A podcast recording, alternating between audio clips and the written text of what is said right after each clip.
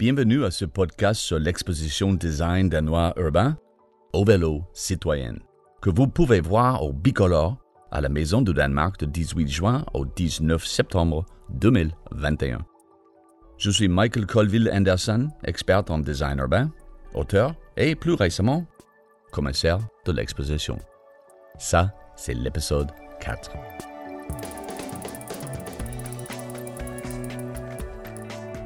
Le cyclisme de ville de Paris est comme mon français. Il n'est pas inexistant. Il est légèrement étrange, compréhensible, mais il est peut-être un peu optimiste.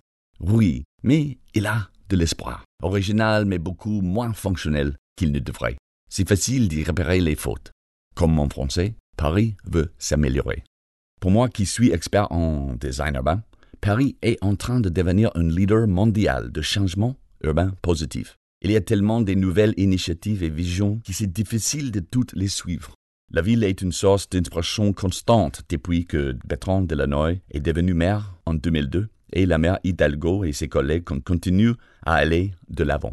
Et il y a cette citation inoubliable de Delanoy. Les voitures n'ont plus de place dans les grandes villes d'aujourd'hui. Boom. Mais si on regarde de plus près l'aménagement de réseaux cyclables, et je mets des guillemets à réseau, la vision est moins nébuleuse, confuse et n'a rien à voir avec un design bien fait. Comme vous savez comme moi comment on conçoit une ville pour les vélos, c'est frustrant de voir qu'il y a trop de cuisiniers et qu'ils gâtent la sauce. Trop de génie civil et pas assez de design. Parce que c'est de ça dont les villes ont besoin que ces rues et ces quartiers soient conçus pour les gens, grâce à la pensée design. Ça se fait pour tout ce qu'on achète. Les smartphones, les brosses à dents, les frigos, bref, tout. Le design est un processus d'humain à humain. Le réseau vélo à Paris ne donne pas cette impression. Mais alors, pas du tout. Il n'est pas question que Paris devienne plus comme Copenhague. L'idée, c'est que Paris s'inspire de ce qui est fait et cherche à faire les bons choix en matière de design. Paris a toujours une longueur d'avance, mais avec ce podcast, je voulais aller un cran plus loin. Le dernier invité de cette série détient, comme il se doit, une position de pouvoir et d'influence. David Belliard. La maire Hidalgo est en général la face publique de Paris, mais Belliard est l'homme du détail en étroite collaboration avec Anne Hidalgo, bien sûr. Il me fallait entendre de première main, ou, comme on dit en anglais, de la bouche du cheval. Et comme en danois, le vélo est aussi euh, appelé le cheval de fer. On file la métaphore, hein. Donc je voulais entendre où on est Paris aujourd'hui et quelle direction prend Paris sur les questions de transport. J'ai retrouvé David à l'hôtel de ville dans son bureau. Dans une fenêtre sur la route de Rivoli et la large piste cyclable de corridor est-ouest. Dès le début, j'ai vu qu'il s'agissait d'un homme, d'un politique et d'un parisien passionné, éloquent et enthousiasmé par son travail.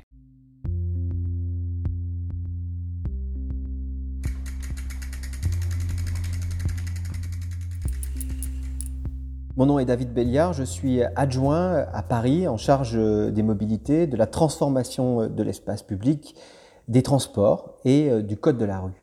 Vous avez un arsenal de fonctions. Hein C'est beaucoup de choses, euh, mais en même temps, nous menons une politique qui est une politique extrêmement complexe, à la fois euh, de transport, puisque comme dans toutes les grandes villes, nous sommes confrontés à des sujets de transport majeurs, à la fois à l'intérieur de Paris, mais aussi dans ce qu'on appelle les transports euh, et mobilités pendulaires de Paris vers euh, la banlieue, de banlieue vers euh, la Paris, vers, Paris, plus, plus largement Paris étant une ville internationale, tous les, tous les flux qui peuvent venir d'ailleurs, même si ça s'est tari avec la crise sanitaire, mais j'espère en tout cas en partie que ça, puisse, ça pourra revenir. Et puis nous avons un enjeu très fort, je crois qu'on va en, parler, de transformation de la ville transformation de son espace public pour répondre à des grands enjeux qui sont à la fois des enjeux de santé publique, mais aussi euh, des enjeux euh, liés à l'accélération du dérèglement climatique. Tout le monde et dans tous les pays parle des coronapistes mises en place temporairement pour répondre à la pandémie. Je trouve ça bien que ce soit toujours un sujet actuel. Commençons par ce que vous avez fait à Paris et pourquoi? Qu'est-ce que c'était la vision? Alors, au début euh, de la, crise sanitaire, euh, c'est-à-dire il y a à peu près un an, un peu plus d'un, an, s'est posé la question, comme partout d'ailleurs dans euh, les, grandes, les grandes métropoles, eh bien, de pouvoir permettre aux gens de continuer à se déplacer, notamment celles et ceux qui avaient obligation de se déplacer, personnel soignant et toutes les, les fonctions un peu vitales. Euh, je rappelle un peu le contexte du, du, premier confinement. Tout le monde était chez soi, Paris était un désert, mais il restait encore la, la nécessité pour un certain nombre de personnes eh bien, euh, de se déplacer pour aller travailler, pour faire vivre euh, au minimum, en tout cas, euh, non pas notre économie, mais même notre société. Ce sont des, des personnels euh, vitaux pour, pour notre société. Et euh, à l'époque, il y avait plus d'incertitudes euh, sur euh, les transmissions du virus, mais on avait beaucoup de craintes sur notamment la question de la proximité liée au métro, à l'usage du métro. Donc, notre, volonté a été eh bien, de proposer une alternative au transport public qui nécessitait plus de proximité et donc plus de risques de transmission du virus. On, on, saura quelques mois plus tard que c'est pas tout à fait exact, mais en tout cas, euh, euh, c'était l'approche euh, de l'époque. Et qu'est-ce qu'on a fait? Eh bien, d'abord, on a regardé très modestement ce qui se passait ailleurs. Euh, et puis, le vélo est apparu comme une alternative, euh, qui était une alternative euh, très respectueuse, notamment des distanciations sociales. et nous avons développé des pistes cyclables temporaires, ce qu'on appelle nous des, des coronapistes, très très joli euh, mot, mais qui veut dire ce que ça veut dire, c'est-à-dire que pendant la crise du corona, eh bien, euh, ce sont des pistes cyclables qui ont poussé euh, dans Paris. On en a fait. L'objectif, ce sera là, on va arriver à 65 km de pistes cyclables. 50 km, un peu plus de 50 km sont, réalisés, donc on continue à en faire, à en réaliser. Ça peut paraître assez peu, en vérité, par rapport à un maillage euh, de pistes cyclables. Aujourd'hui, on estime qu'on a 1000 km, un peu plus de 1000 km de linéaire cyclable, mais euh, euh, ça nous a permis d'abord de, faire des pistes cyclables très rapidement. C'est-à-dire vraiment, c'est ça qui est l'enjeu pour nous, c'était de le faire très rapidement, très fortement accepté par la population et qui répondait à un besoin qui était un besoin d'urgence, de, mobilité, sur des grands axes. Rivoli, on le voit, c'est un axe qui est un axe très symbolique un des principaux axes utilisés aujourd'hui en période de beau temps par, euh, par des, un des principaux axes cyclables d'Europe. Donc c'est quand même quelque chose de très très fort, hein. ça change complètement, mais on va y revenir, la morphologie vraiment du, quartier.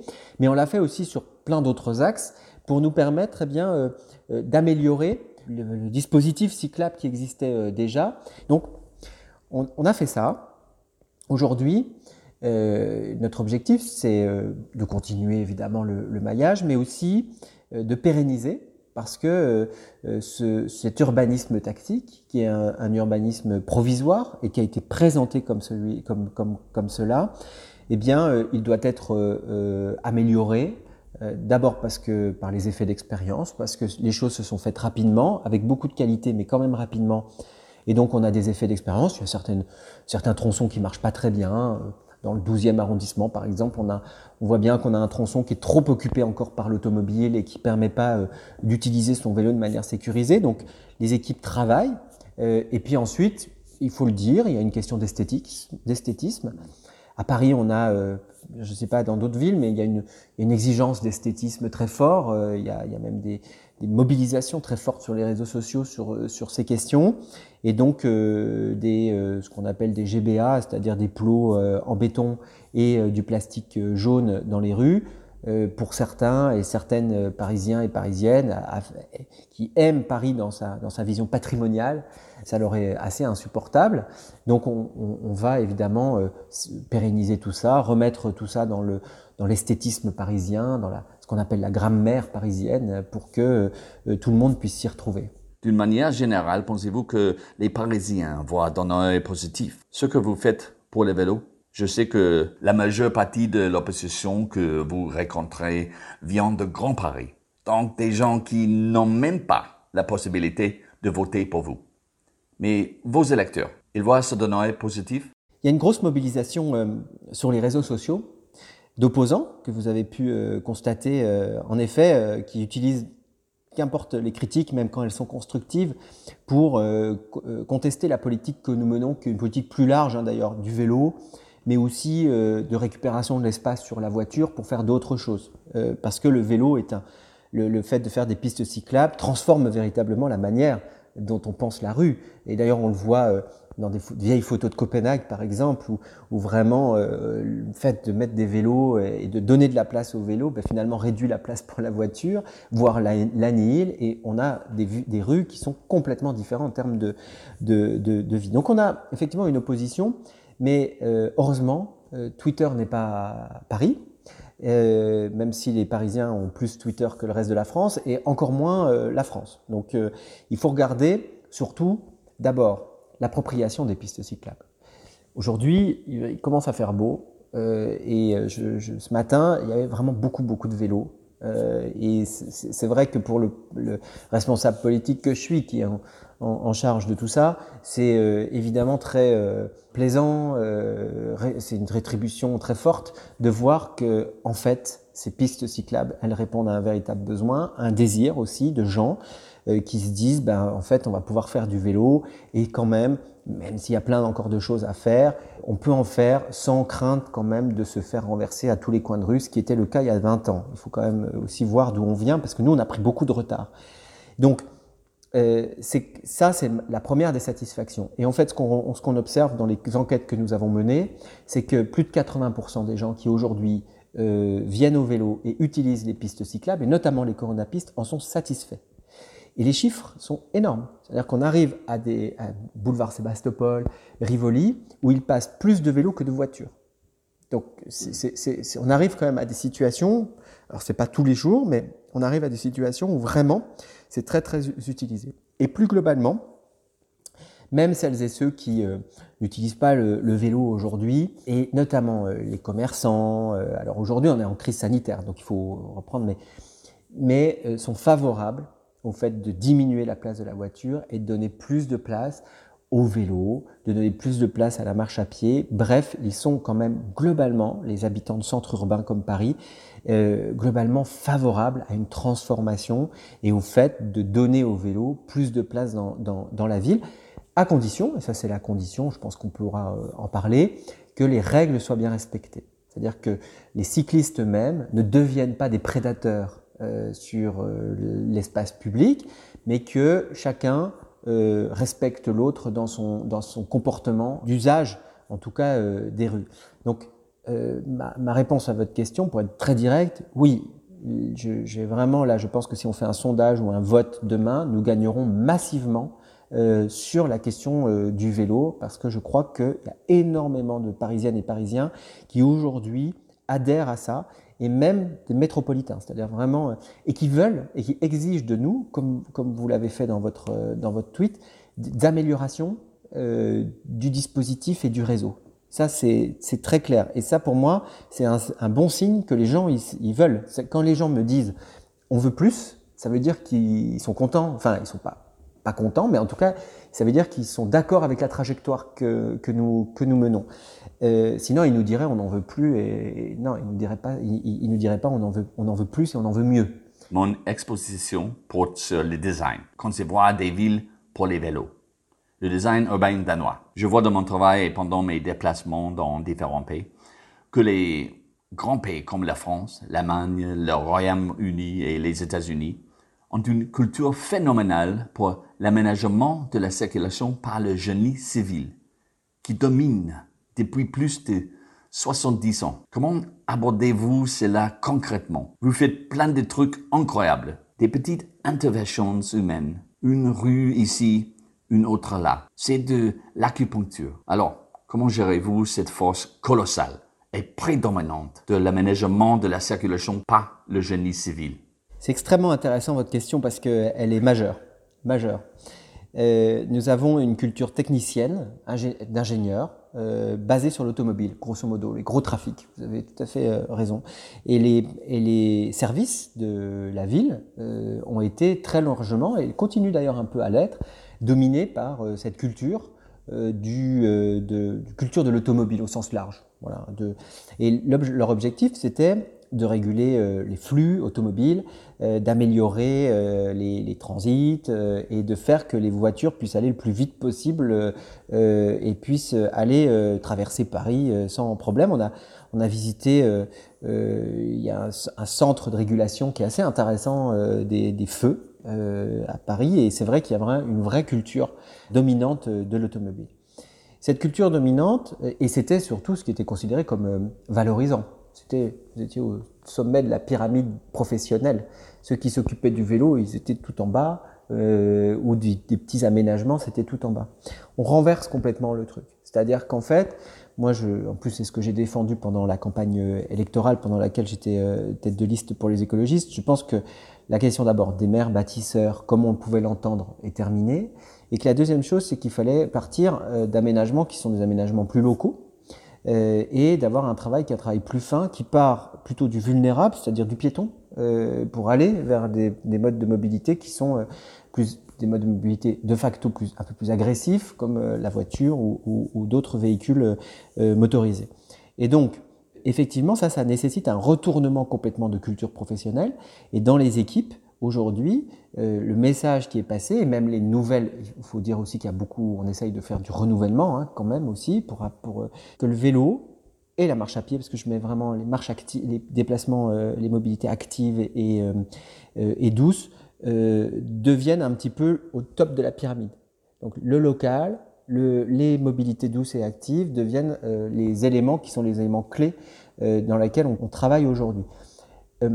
nous y parvenons. C'est-à-dire que progressivement, je ne vous dis pas que c'est de l'accompagnement au changement. C'est vrai que quand on demande pendant 30 ans à des gens de faire rouler des voitures dans Paris et d'éviter les bouchons, absolument, et que du jour au lendemain quasiment, on leur dit maintenant en fait on va faire des pistes cyclables, on va remettre des arbres et en fait on va essayer de réfléchir aux continuités piétonnes parce que les gens en fait euh, il faut qu'ils prennent plaisir et qu'ils puissent traverser euh, euh, Paris en, marche à pied sans être comme ça, enfin sans être complètement contre un mur en ayant peur de, de, de, de leur ombre, en tout cas en ayant peur plutôt des voitures. Évidemment ça change un peu tout, mais progressivement les process changent, progressivement les nouvelles équipes euh, plus jeunes acculturent finalement aussi euh, les anciennes. À Paris, vous avez euh, des, services déconcentrés, c'est-à-dire des services par groupement d'arrondissement pour la voirie. Et dans ces équipes-là, beaucoup de management de plus jeunes qui sortent des écoles, sur lequel effectivement la question euh, écolo, euh, la question de la santé, euh, la perception aussi qu'ils ont, ou qu'elles ont d'ailleurs, parce que beaucoup de féminisation des, des, personnels encadrants est quand même très proche de ce que nous défendons. C'est aussi une question peut-être un peu générationnelle.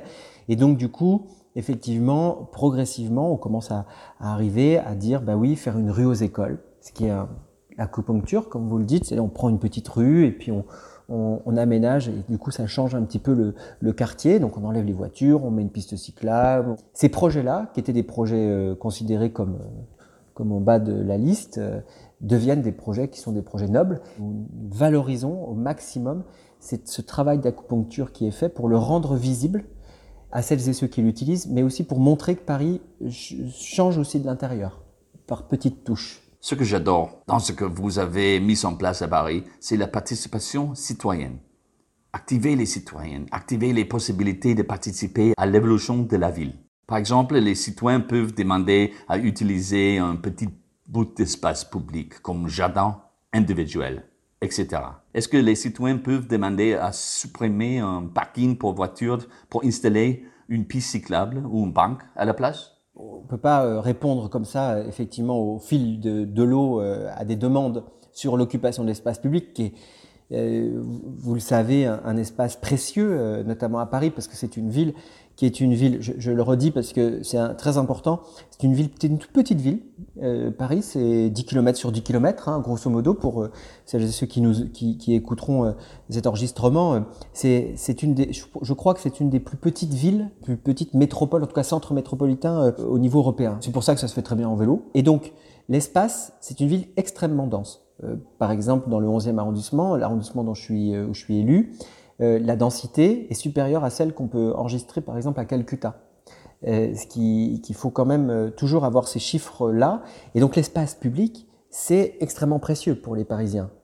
parce que c'est d'abord ils habitent dans des tout petits des tout petits appartements parce que c'est très très cher Et donc du coup, l'espace public, c'est euh, leur, leur, pièce supplémentaire où ils rencontrent leurs amis, où ils font aussi la fête. Alors ça pose plein de sujets, mais euh, où ils vont se balader. Bref, c'est vraiment un, quelque chose de très important. Euh, et donc du coup, l'espace est fortement sous tension. Fortement sous tension. Donc tout le monde veut faire quelque chose. Par contre, nous avons effectivement mis en place un certain nombre de processus euh, pour permettre euh, euh, aux citoyens et citoyennes qui le souhaitent de faire des propositions sur ce que nous faisons sur l'espace public. Alors vous avez plusieurs dispositifs, je vais vous en donner deux. La première, c'est que nous avons lancé un programme qui s'appelle Embellir votre quartier, qui concerne des quartiers parisiens. On parlait de l'acupuncture, on parlait du local. On prend des quartiers parisiens et on, lance toute une série de consultations. Là, on est en train de lancer les consultations. J'en ai fait une encore hier dans le 5e arrondissement. On lance euh, les consultations et euh, vous pouvez faire des propositions sur votre quartier, surtout. Vous voulez des, les pistes cyclables, les, comment on fait les aménagements des écoles, les bancs, les toilettes publiques. Alors donc vous avez des réunions, vous avez des marches exploratoires qui sont organisées, vous pouvez vous inscrire. Tout, tout, ça évidemment gratuit. Hein. vous, faites, vous avez des ateliers, il y a toute une série d'outils pendant 4-5 mois qui vont vous permettre en fait de donner votre avis et de dire voilà ce qu'on a envie de faire pour le quartier. Ensuite tout ça est, mouliné et aboutiront dans euh, à peu près dans les 18 mois pour tout compris à un certain nombre de travaux qui concerneront plein d'aspects la nature, les jardins, les espaces verts, la, la voirie, euh, euh, le mobilier urbain et puis on, on en profite mais ça c'est un peu moins pour refaire les réseaux et tout ça. Mais ce qui permet en fait, d'avoir une appropriation très forte. Puis vous avez euh, un autre dispositif qui s'appelle le budget participatif, euh, qui vous permet, eh bien, euh, là on est 1, 2, 3, 4, on se met d'accord, on a envie de faire porter un projet dans l'espace public, par exemple dans le 11e arrondissement, création d'une rue aux écoles en face d'un square, qui a été porté par, par des citoyens qui se sont mis, après il y a un système de vote, euh, le vote permet de dire bon ben en fait finalement ça sera ça. Cette rue aux écoles existe aujourd'hui. Ça nous a permis de gagner, euh, de supprimer euh, une dizaine de places de stationnement et du coup d'avoir des enfants et des familles qui jouent en face d'un square. Alors la, la, prochaine étape sans doute ça sera de remettre plus de nature. mais en tout cas, on voit bien qu'aujourd'hui, grâce à un certain nombre de processus, on peut euh, s'approprier l'espace public. Voilà. J'aime bien rencontrer les maires et les responsables politiques des grandes villes. Je trouve ça fascinant de vous écouter parler de l'aménagement des grandes villes. Des villes comme Paris, Londres, New York, Mexico, etc. Mais aussi parce que vous pouvez encaisser les questions un peu critiques, un petit peu de tough love. Alors, en 2014, la maire Hidalgo a déclaré que Paris serait la meilleure ville du monde pour le vélo en 2020. Alors, ça plaît pour vous? On n'a pas atteint complètement les objectifs. Euh, bien entendu, euh, on est, euh, aujourd'hui, on a fait un progrès très fort. Faut quand même, je crois le dire, on a fait un progrès très fort entre 2014 et 2020. Euh, la question du vélo était une question, certes, très importante pour une petite partie de la population, mais qui était beaucoup moins mainstream qu'aujourd'hui. Beaucoup moins. En tout cas, je vous parle vraiment de, Paris et tout ça. Ça l'est devenu en 2020. Ça l'est devenu en 2020 pour, pour plein de raisons. D'abord parce que, à force de faire quand même quelques pistes cyclables, les gens les ont utilisées, parce que c'est quand même ça l'enjeu, hein, créer, créer de la demande. On a créé de la demande en, faisant de l'offre, exactement comme on fait pour la voiture, sauf que vous faites plus, plus vous faites d'autoroutes, plus les gens utilisent leur voiture, plus vous faites de pistes cyclables, plus les gens utilisent le vélo. Donc à un moment, ça a fonctionné. Et puis, parce qu'on a atteint une petite masse critique qui fait que les gens se sont dit, ah oui, tiens, quand même, sur mon parcours de, de, de, chemin de travail, euh, ça va, on, y arrive. Puis après, il y a eu les grèves, puis il y a eu, après, il y a eu la crise sanitaire, il y a eu une sorte d'engouement médiatique autour de la question du vélo, et notamment euh, euh, en France et, et, à Paris en particulier. Et, euh, mais effectivement, je, je, vous le dis d'autant plus librement que euh, pendant la campagne municipale, j'ai beaucoup moi aussi critiqué le fait que nous n'avions pas atteint nos objectifs euh, en termes de, de pistes cyclables c'est pas uniquement la faute des élus, c'est aussi euh, la faute aussi, enfin la faute, il n'y a pas de faute, mais les contraintes à Paris sont extrêmement fortes. Euh, et c'est tout l'intérêt d'ailleurs des coronapistes qui nous ont euh, un peu libérés des contraintes. C'est pour ça qu'on a pu faire 65 km sans avoir des contraintes. Par exemple, Euh, je vous disais tout à l'heure, Paris est une ville patrimoniale. Paris est une ville considérée comme la plus belle ville du monde. Les Parisiens sont euh, extrêmement fiers de leur ville, à juste titre. Mais le pendant de ça, négatif, c'est que c'est très difficile de changer les choses parce que vous abîmez une perspective, parce que tout d'un coup, ce qu'on voyait comme un truc très euh, parfait, euh, vous mettez, euh, je sais pas, des, plots ou des nouvelles signalisations et ça casse un peu la perspective. Bon, on est allé beaucoup plus vite parce que la crise sanitaire nous a permis de, dire bon, ben, on y va. Et d'ailleurs, il y a un retour de bâton sur les réseaux sociaux, hein, on, on, le voit aujourd'hui. Mais c'est vrai que la question de la contrainte est très forte piste cyclable, par exemple, colorisée pour permettre d'améliorer la sécurité. On a fait une piste cyclable sur Magenta, donc entre République et Gare de l'Est, qui est une piste cyclable de, 3 km, à peu près, 3 km, euh, en vert. Ça, c'est interdit par euh, ce qu'on appelle les ABF, c'est-à-dire les architectes des bâtiments de France, ceux qui sont les garants de l'unité euh, esthétique de Paris. On l'a fait quand même, euh, parce que c'est une piste un peu particulière qui présente des, certaines formes de dangerosité dans, dans son usage parce que c'est une vieille piste qui a été faite sur le trottoir. Donc c'est, on ferait plus ça comme ça maintenant, mais en tout cas à l'époque elle a été faite comme ça. C'était déjà une grosse avancée. Et en fait, euh, vous voyez, il faut se battre pour tout. Il faut se battre pour tout. Une partie de la voirie parisienne n'est pas gérée par euh, la maire de Paris. elle est gérée avec aussi avec la préfecture de police. Donc quand nous voulons faire une piste cyclable, par exemple, nous avons un projet de piste cyclable dans le 13e arrondissement qui est bloqué, ou en tout cas qui prend beaucoup de temps, beaucoup de retard. Pourquoi? Parce que sur le tronçon, il y a une sortie d'hôpital. Et la sortie d'hôpital, alors évidemment, ça doit être travaillé, hein, je pas du tout le contraire, mais donc vous avez des avis négatifs de la préfecture de police, qui du coup nous empêchent de faire la continuité cyclable. Je, je donne un éclairage, ça ne veut pas dire que euh, je veux dire, ces, ces, contraintes, nous les connaissions avant, nous les connaissons aujourd'hui. Euh, ça fait partie, j'ai envie de vous dire, du job. Donc, ça ne, ça ne, je ne dis pas que ça nous exempte de notre responsabilité de dire qu'effectivement, peut-être qu'en 2020, on aurait pu être un peu plus loin. Mais j'explique, je vous donne un éclairage de ce pourquoi nous rencontrons un certain nombre de, de difficultés. Je crois quand même, pour, pour terminer, qu'aujourd'hui, euh, ce qui n'était pas le cas en 2014, nous avons une convergence. D'abord une convergence politique, parce que même s'il y a des oppositions, globalement, tout le monde est à peu près pour le vélo. Droite, gauche, écolo. Tout le monde est à peu près pour le vélo. L'État, aujourd'hui, nous dit qu'il faut faire du vélo. Cette convergence-là, ça veut dire quoi? Ça veut dire plus d'argent et moins de barrières, moins de contraintes. Donc, moi, je, je pense, d'ailleurs, c'est ce qui se passe, c'est que nous allons accélérer de manière massive nous sommes en train d'accélérer de manière massive à Paris, mais aussi partout ailleurs. Et quand on accélère partout ailleurs, on accélère aussi à Paris. Parce qu'on fait des continuités, parce qu'on travaille, parce que, Montreuil, euh, les villes avoisinantes comme Montreuil tout ça qui font leurs pistes cyclables, ben elles ont envie, comme euh, moi en tant qu'usager, de pas se retrouver euh, à la frontière avec Paris avec 500 mètres sans aucune piste donc il faut travailler ces, continuités cyclables et ça veut dire que Montreuil a envie de le faire, Paris a envie de le faire, la région a envie de le faire, donc tout le monde a envie de le faire. À un moment, ça se fait. J'allais vous poser une question par rapport à l'incidence de la bureaucratie française sur votre travail. Toutes ces organisations anciennes, traditionnelles, qui peuvent vous imposer ce que vous pouvez faire, ce que vous ne pouvez pas faire, euh, mais je crois qu'on n'a pas le temps pour ça. vous faites plein de bonnes choses à Paris. Mais si je regarde de plus près l'infrastructure cyclable, depuis les débuts des Vélib, c'est une masse d'infrastructures différentes. Ça fait un peu infrastructure de briques et de brocs. C'est chaotique. Et d'une certaine manière, c'est comme en Hollande. Beaucoup euh, d'infrastructures cyclables, mais chaotiques. Leur infrastructure ressemble à des spaghettis. Donc, je me demande où est votre vision du vélo pour Paris, votre osement de vélo ou en Ile-de-France comme à Barcelone, mais pour le vélo.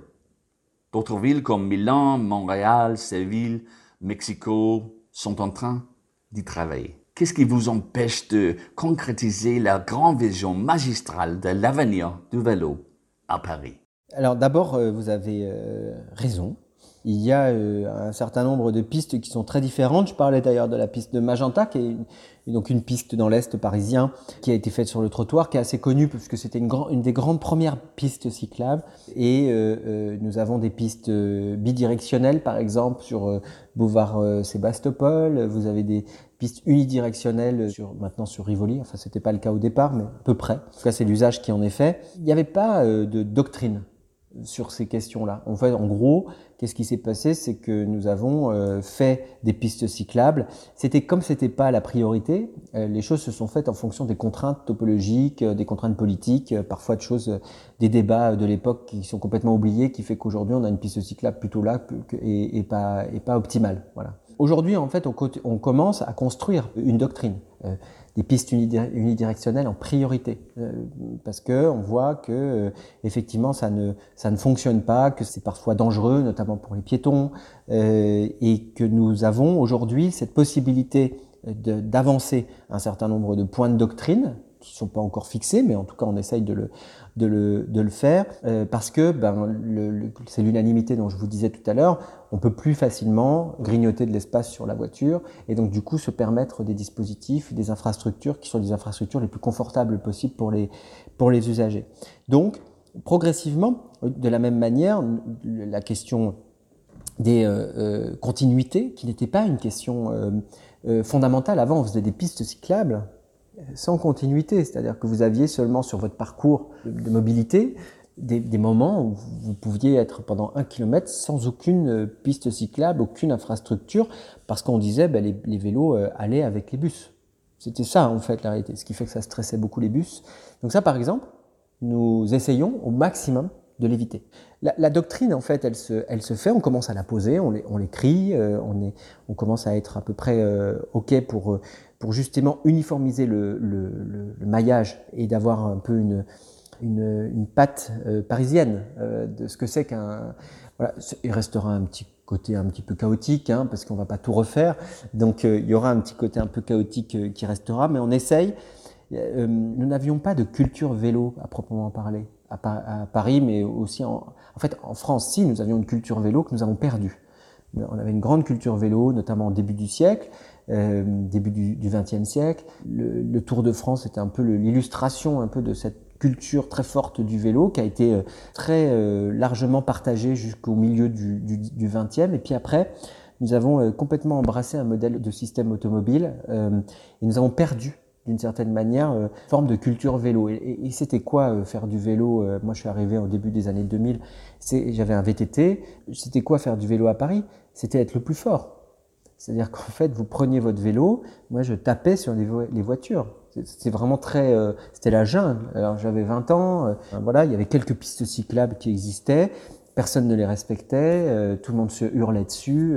et puis nous, en tant qu'institution, pouvoir public, administration, dans la, conception des infrastructures, eh bien, on est avancé à tâtons. C'est-à-dire qu'on a regardé Copenhague, mais on a regardé les grandes îles, mais ce n'était pas complètement des modèles, c'était presque des théorie. Mm. C'est trop loin. Aujourd'hui, c'est pas loin. Aujourd'hui, c'est des objectifs. Nos objectifs, c'est pas faire Copenhague, déjà parce qu'il fait plus euh, plus beau ici, mais euh, enfin il fait plus chaud. C'est pas, euh, on veut pas être dans le mimétisme, mais on veut faire les best practices. C'est-à-dire que ce qui est intéressant, c'est de regarder comment font des villes qui sont plus avancées que nous et de reproduire ces mêmes choses en fonction de nos contraintes, mais de reproduire ces mêmes choses. Et moi, je trouve ça extrêmement important. Et cette culture vélo, eh bien, elle se construit progressivement. Après, il faut le figer, c'est-à-dire il faut l'uniformiser, quoi.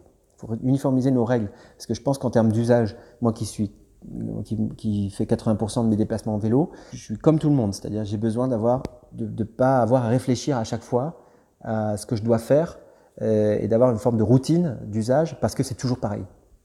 Et, ça, c'est extrêmement important. Et les vélos électriques Je ne suis pas fan, pour info. Hein L'ancien responsable de cyclisme à Amsterdam et les urbanistes à Copenhague faisaient Oh, ces saloperies de vélos électriques, c'est des scooters, point. Mais il y en a beaucoup ici maintenant. C'est formidable ce que vous avez fait pour limiter les trottinettes. Il y a une différence incroyable par rapport à 2019. Mais les vélos électriques, il n'y a pas de réels gains pour la santé, c'est dangereux, etc. Est-ce que vous en faites une promotion active? Historiquement, la manière que nous avons eue, euh, collective, hein, euh, de, promouvoir la pratique du vélo, a été en effet de soutenir assez fortement la question du vélo électrique. Il y a une aide de Paris euh, de 400 euros pour l'achat d'un vélo électrique parce que le vélo électrique a plein de défauts c'est pas complètement écolo. Euh, vous avez raison euh, de, signaler que c'est moins bénéfique pour la santé, ça c'est vrai. Mais euh, ça permet d'écraser les distances, quand même. Paris est une ville plate sur 70% de sa superficie, mais vous avez 30% la butte Montmartre. Et surtout, si vous utilisez de, du mécanique, surtout Belleville, Belleville, Ménilmontant. Bon, il faut, avoir une condition physique réelle euh, pour euh, se fader euh, les deux kilomètres de montée. Donc, du coup, effectivement, ça permet aussi bah, de, faciliter l'usage du vélo. Il y a eu un très fort engouement sur la question du vélo électrique pour des raisons, à mon avis, mixtes. D'abord parce que ça permet un usage familial. Vous pouvez emmener vos enfants assez facilement que ça permet de, rendre cette ville qui est déjà petite plus petite de fait, puisque c'est plus facile de, réaliser des distances longues en peu de temps. Euh, ça permet aussi eh bien, euh, de pouvoir se l'approprier sur un plan professionnel. Et ça, je vous parle euh, en connaissance de cause, c'est-à-dire de pouvoir utiliser votre vélo, d'aller à un rendez-vous en vélo sans arriver tout transpirant dans votre, votre rendez-vous. C'est peut-être très c'est peut-être très annexe ou très accessoire ce que je vous dis, mais c'est quand même ça les réalités de, pulsion d'achat, euh, enfin de, volonté d'achat, d'acte d'achat de, vélos euh, électriques. Aujourd'hui, je pense que la multiplication des vélos, euh, le fait qu'il y a une forte appropriation, je pense qu'il faut que nous soyons plus équilibrés dans le soutien pour les raisons notamment de santé et que nous favorisions peut-être plus d'une manière ou d'une autre la question du vélo mécanique. Euh, les aides, en plus, les aides à l'achat de vélos électriques qui sont très chères. Hein. Les vélos électriques, ça peut devenir vraiment très cher. Quand même très centré sur une certaine catégorie de population qui a déjà beaucoup les moyens. Un des éléments fondamentaux du vélo, pour moi, c'est la question sociale. C'est-à-dire qu'en fait, pour, euh, je sais pas, dans les bourses au vélo, on, soutient beaucoup de bourses au vélo, c'est-à-dire les vélos deuxième main, troisième main, quatrième main. Pour 50 euh, euros, 100 euros, vous pouvez vous êtes étudiant, vous avez un vélo. Moi, moi mes, premiers vélos, ils ont coûté 100 euros, enfin 500 francs à l'époque. Donc c'était vraiment euh, euh, pas grand chose. Quoi. Vous, achetez, vous achetez un vélo et c'est facile et, c'est accessible pour plein, de, pour plein de gens, alors qu'une voiture, non. Donc je, pense que nous avons euh, aujourd'hui à, revenir aussi à le vélo pour tous. Quoi. Et Paris, dans 20 ans, elle ressemblera à quoi? Je parle de la situation d'ensemble vous vous attaquez euh, aux problèmes euh, sociaux, à la boboisation, au vélo, à tout. Et David, vous êtes français. Donc je vous demande d'être poétique et romantique, pas des foustaises politiciennes. Paris, dans 20 ans, ce sera comment? Vous prenez quelle direction? Alors si on reste euh, évidemment en responsabilité, hein, si les écologistes arrivent au pouvoir définitivement à Paris, euh, c'est une ville où il y aura plus de nature, une ville où il y aura plus de voitures, ou quasiment plus de voitures en vérité. Euh, on va garder uniquement les véhicules qui seront les véhicules essentiels et les véhicules partagés. Ce sera une ville euh, avec moins de béton, mais de manière très très forte, avec beaucoup plus de nature, où le vélo, métro, bus deviendront, et la marche à pied, ce seront les principales, feront 80% des, 90%, je pense même un peu plus, de toutes les mobilités. Une ville qui sera connectée, euh, dans laquelle le périphérique, par exemple, sera transformé de manière très radicale pour en faire un boulevard urbain qu'on pourra traverser, qui sera renaturé, dans lequel on pourra recommencer à vivre, on va reconquérir des espaces. On va créer un troisième bois, euh, avec des, espaces fonciers qui sont disponibles dans l'Est parisien que certains veulent construire euh, pour en faire des tours euh, et que nous, nous souhaitons conserver comme des espaces de nature, voire des réserves naturelles, parce que nous avons besoin aujourd'hui d'avoir des réserves naturelles, comme le fait Londres, avec la création de deux réserves naturelles. et ça me semble extrêmement important, notamment pour la question de la biodiversité. C'est une ville qui renoue avec les vivants, et notamment les humains, bien sûr, mais aussi l'ensemble de l'écosystème. et enfin, parce que c'est extrêmement important, c'est une ville d'abord qui se pense plus comme seule, C'est-à-dire qu'en fait, c'est un, des espaces, c'est le centre-ville d'une métropole. Paris est le centre-ville d'une métropole, c'est pas la ville-centre, mais c'est le centre-ville. Et c'est au sein de cette métropole une euh, ville où euh, on conservera euh, notamment des logements pour les jeunes, pour les personnes âgées, pour celles et ceux qui n'ont pas les moyens ou moins les moyens, parce qu'aujourd'hui c'est quand même très cher, extrêmement cher, et bien de pouvoir continuer à y habiter. Parce que le jour où nous perdrons complètement cette diversité, cette mixité sociale, qui est déjà très attaqué, très attaqué, notamment sur la classe moyenne qui part euh, de Paris, eh bien, euh, moi, je ne souhaite pas en faire, je ne souhaite pas de faire de Paris euh, une sorte de forteresse, aussi jolie soit-elle. Paris s'est construite autour de murailles, autour de fortifications. Eh bien, je pense que dans 20 ans, il faut que Paris se construise autour de ponts, qu'elle s'ouvre en fait aux autres espaces, aux autres espaces et à tout toutes les populations, c'est-à-dire que vraiment, ce soit une ville d'accueil. Je crois euh, fondamentalement à ça, parce que si euh, nous continuons à faire euh, ce qui est déjà malheureusement en partie le cas, c'est que si nous transformons Paris en gros en une ville de très riches, et uniquement en ville de très riches, nous fracturons encore plus qu'elle ne l'est la société. Paris ne doit pas être une ville de fracture, elle doit être vraiment une ville de réconciliation. Et pour finir, j'ai un petit cadeau. Mon livre Copenhagenize. J'aimerais que vous lisiez la dédicace que j'ai écrite. Alors, cher David et l'équipe, les villes d'exception font des choix design d'exception. Et voilà. Merci beaucoup. Eh ben, et à plus à la vernissage, euh, j'espère. Hein. Oui, oui, on viendra, bien sûr, avec grand plaisir. À plus au Piccolo, à la Maison du Danemark sur les Champs-Élysées de 18 juin au 19 septembre 2021. Au vélo, citoyenne.